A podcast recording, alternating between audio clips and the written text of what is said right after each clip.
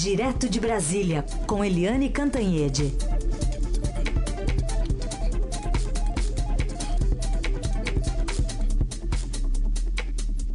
Oi, Eliane, bom dia. Bom dia, Raíssa Carolina, ouvintes. Oi, Eliane, bom dia. Bom, a gente começa aqui sobre essa, esse manifesto, né? O Bolsonaro preparando um manifesto à nação, à nação elaborando uma mensagem para se comprometer com valores democráticos a partir de um hospital, né? Ele que deve ter é, alta nos próximos dias aí, mas ainda fazendo muita coisa lá do, do quarto do hospital, né? Pois é, o Bolsonaro, né, o Jair Bolsonaro, candidato do PSL, que é, enfim, ganha em todas as regiões do país, menos no Nordeste, é, que, fi, em, que, fica é, em segundo lugar, perde para o Fernando Haddad do, do PT. O Bolsonaro, segundo a nossa colega Tânia Monteiro, é, vai fazer um manifesto à nação. Está decidindo ainda se em vídeo ou se, se num texto, mas um manifesto emocionado dizendo que ele é um democrata e se comprometendo com o regime democrático, com a democracia, enfim, para tentar é, tirar aquela imagem que se cristalizou em torno dele de que ele é um autoritário, né? Tem um vice que é o general Hamilton Mourão, que acabou de passar para a reserva e que defende a volta dos militares, intervenção militar. É, enfim, o Bolsonaro vai querer dourar a imagem dele é, para tentar diminuir a rejeição. A rejeição do Bolsonaro está em torno de 44%. É uma rejeição altíssima, né? Se cresce mais um pouquinho, significa que metade do eleitorado brasileiro não vota dele, nele de jeito nenhum. É, um, o Bolsonaro também, como a gente vem falando aqui na Rádio Eldorado, ele tomou uma, duas iniciativas para mostrar que quem manda na campanha dele é ele. Uma, ele mandou o general Mourão calar a boca. Quer dizer, o capitão Bolsonaro mandou o general Mourão calar a boca, porque toda vez que o Mourão abre a boca, cria uma confusão, vira manchete dos jornais, etc. É, fala mal de índio, fala mal de negro, fala em intervenção militar, so, são todas coisas que só criam solavancos na campanha. A segunda medida do Bolsonaro foi também mandar o posto Ipiranga, que é o economista Paulo Guedes, calar a boca. O Paulo Guedes já cancelou é, as presenças, participações em debates, em entrevistas, porque toda vez que ele fala também dá maior confusão, até porque o Bolsonaro pensa uma coisa, o Paulo Guedes pensa diametralmente outra. Ninguém sabe como é que isso vai se equilibrar num eventual governo Bolsonaro. Então, o Bolsonaro, apesar de ainda se recuperando no hospital, é, ele, ele simplesmente assumiu o controle, o comando da candidatura dele. E é curioso, porque o vice não pode falar. O posto Ipiranga não pode falar, o próprio Bolsonaro não pode falar porque está lá no hospital. Né? E a campanha está sendo tocada pelas pessoas que fazem manifestações pelos, pelas ruas do país é, com organização própria, independentemente de, da presença do candidato ou de pessoas chaves na, na campanha. É uma campanha muito peculiar, digamos assim, gente. Muito bem, uma campanha então coordenada da prisão, lembrando que estamos a três, ah, da prisão não, quase que eu confundi com a outra. É, foi confusão mesmo agora. Não, tri... É porque uma é Não. coordenada do hospital e a é. outra é coordenada da prisão. É. Os brasileiros estão perplexos. Foi, é, é, é, bem por aí.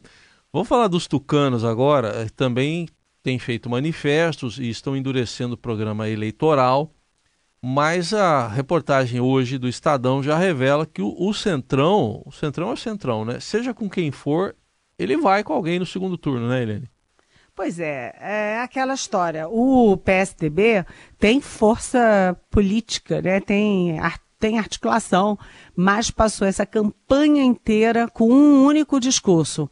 O Geraldo Alckmin não cresce, o Geraldo Alckmin não deslancha, o Geraldo Alckmin patina. Desde um ano e meio atrás, quando todo mundo ainda patinava a cobrança diária. E agora que o Geraldo Alckmin efetivamente patina e está em quarto lugar, o Fernando Henrique Cardoso faz um enorme é, manifesto pedindo a união das forças de centro como a gente também já falou aqui. O Fernando Henrique, que passou também a campanha dando umas solapadas no, na candidatura geral do Alckmin, agora acorda e vê que a coisa está indo entre Bolsonaro e a volta do PT.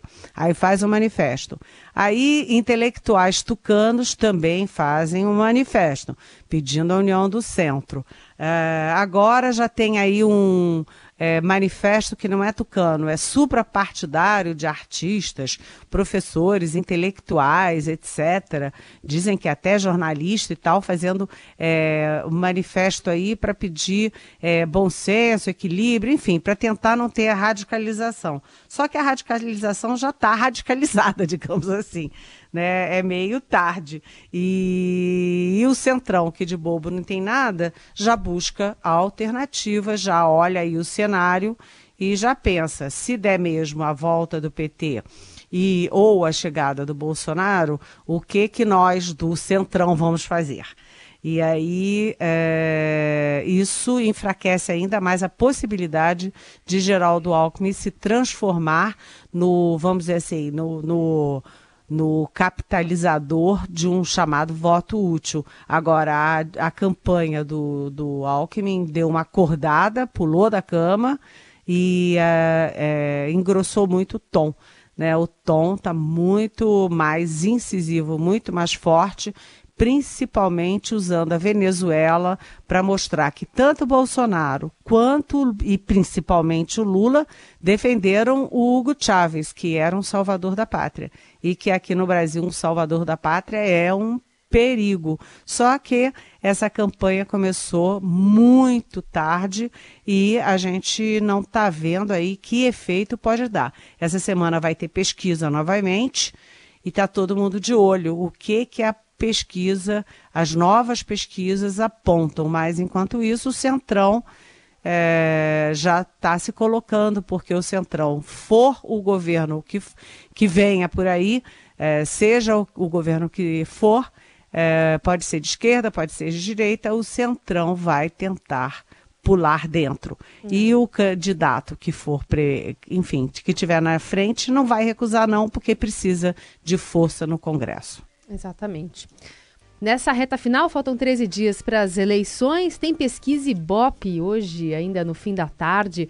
Pesquisa Ibope, Estadão e TV Globo. E ainda a gente tem um panorama lá do Nordeste, né, Eliane? Porque apesar da crise, tem governador que tende a se reeleger também nesse primeiro turno, né? E todos de esquerda ou com algum apoio à, à candidatura de Fernando Haddad. Olha, é, é muito interessante isso, porque uh, a crise foi uma crise nacional que atingiu em cheio os estados, né? Você vê Rio de Janeiro quebrado, Rio Grande do Sul com sérias dificuldades, é, Minas Gerais atrasando é, salário, Rio Grande do Norte, enfim, a crise foi uma crise nacional que, portanto, atingiu todos os estados. Mas o Nordeste tem cinco governadores, cinco, que vão estão aí caminhando para uma reeleição poderosíssima já em primeiro turno. E todos eles ou são de esquerda, como você disse, ou têm um apoio forte da esquerda. Vou citar rapidamente: Camilo Santana, do Ceará, que é do PT. Rui Costa, da Bahia, que é do PT. Wellington Dias, do Piauí, que é do PT o Flávio Dino, é, do Maranhão, que é do PC do B, é, e o Renan Filho, de Alagoas, que tem 65% nas pesquisas, que deve ser o campeão de votos nacional. Ele é do MDB, é filho do senador Renan Calheiros, ex-presidente do Senado, e ele tem o apoio do PT e do Lula. O Renan é agarradinho com o Lula, e aí é, Renan Filho se é, com a grande possibilidade de ter aí a, a, o troféu de campeão de votos nas eleições de 2018. Isso é curioso, né, gente? Além deles, tem cinco outros candidatos com possibilidade de ganhar no primeiro turno, ou seja, 10 ao todo, mas o que eu acho mais curioso é o Nordeste que se configura, é, que se cristaliza como um forte reduto, é, não apenas da esquerda, mas também especificamente do PT. Aliás, o Fernando, o Jair Bolsonaro do PSL, é, pelas pesquisas ganha no Sudeste, no centro-oeste, no norte, e só tem um lugar que ele perde, que é exatamente o nordeste, onde Fernando Haddad tem 26% do voto. O contraponto ao nordeste é o sul, onde o Bolsonaro tem 37% dos votos, quase 40% no sul, né? E você tem ali também o Ratinho Júnior do Paraná, é, que é do PSD, com forte chance de ganhar no primeiro turno, mas os outros estados aí pau a pau, Rio Grande do Sul, Santa Catarina, tudo ainda muito indefinido, diferentemente do Nordeste. É, essa, essa, isso que você falou no final é curioso, porque no Sul a tendência está mais para a direita, né, Eliane? Mas não com vitória no primeiro turno, exceção aí do, do Paraná, né? Exatamente. Você tem claramente o país dividido entre Nordeste, que é reduto da esquerda, e do PT, né, lulista. E você tem o Sul, que é um forte reduto é, da direita. Aliás, o Sul e o Centro-Oeste, que são regiões que são fortemente marcadas pelo agronegócio, né, pela agricultura.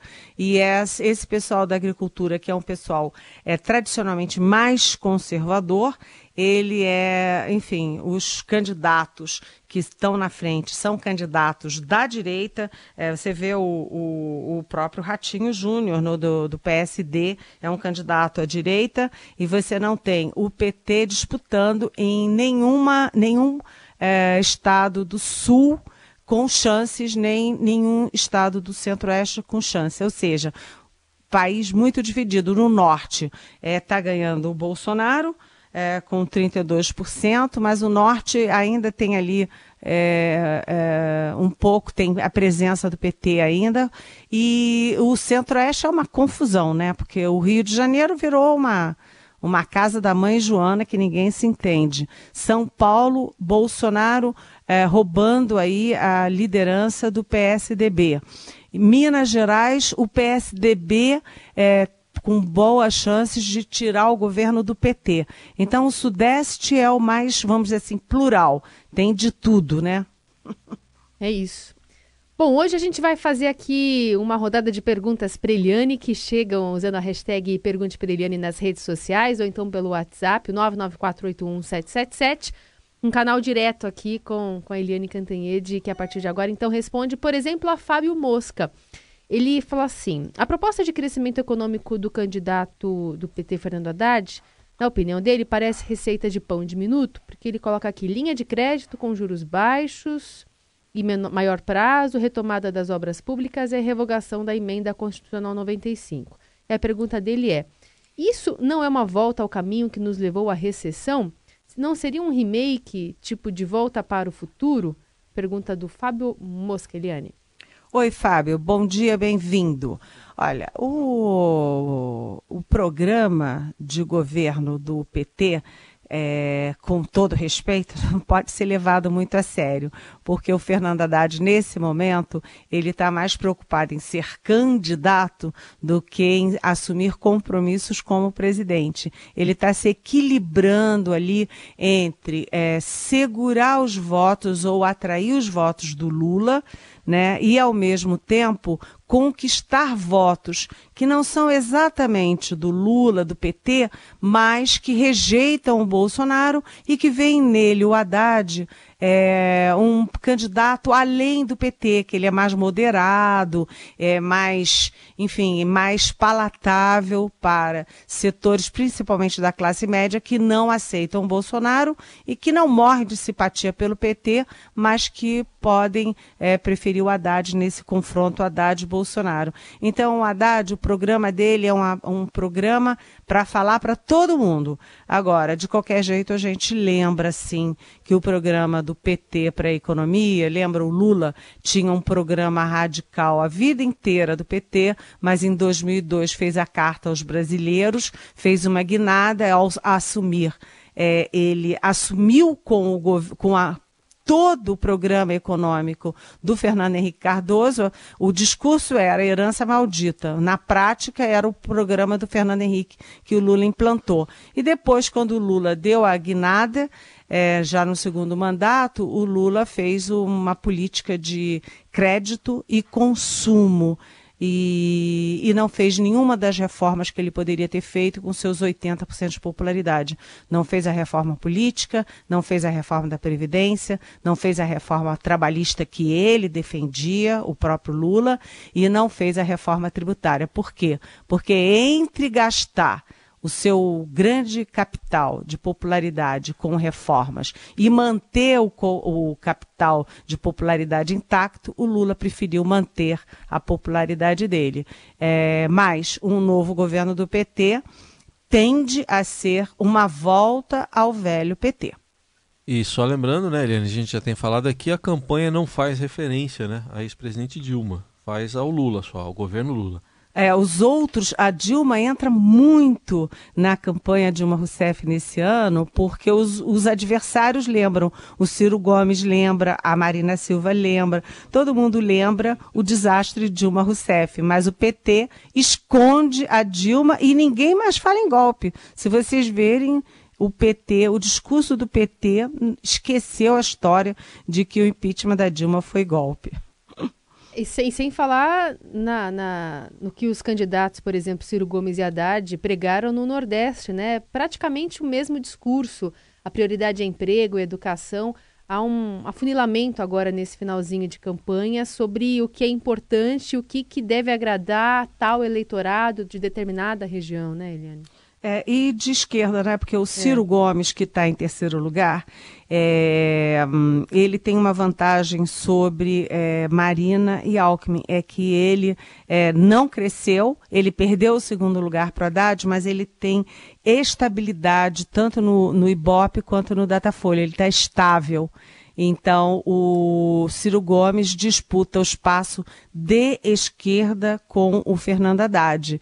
E aí o discurso fica muito parecido. Depende de como o eleitor vai captar isso. O eleitor, agora, nesse momento, está querendo saber quem é o Lula. O Haddad é o Lula ou o Ciro é o Lula? Eu acho que o Ciro vai perder essa guerra, hein? Tá aí, Eliane Cantanhede com a gente, mais uma vez, nesta segunda-feira, abrindo a semana, faltando 13 dias para as eleições, mas amanhã tem mais, Eliane. Ah, sim. A gente ainda vai falar muito de eleição e amanhã a gente vai falar da pesquisa Ibope. É isso aí. Tchau. Tchau. Beijão.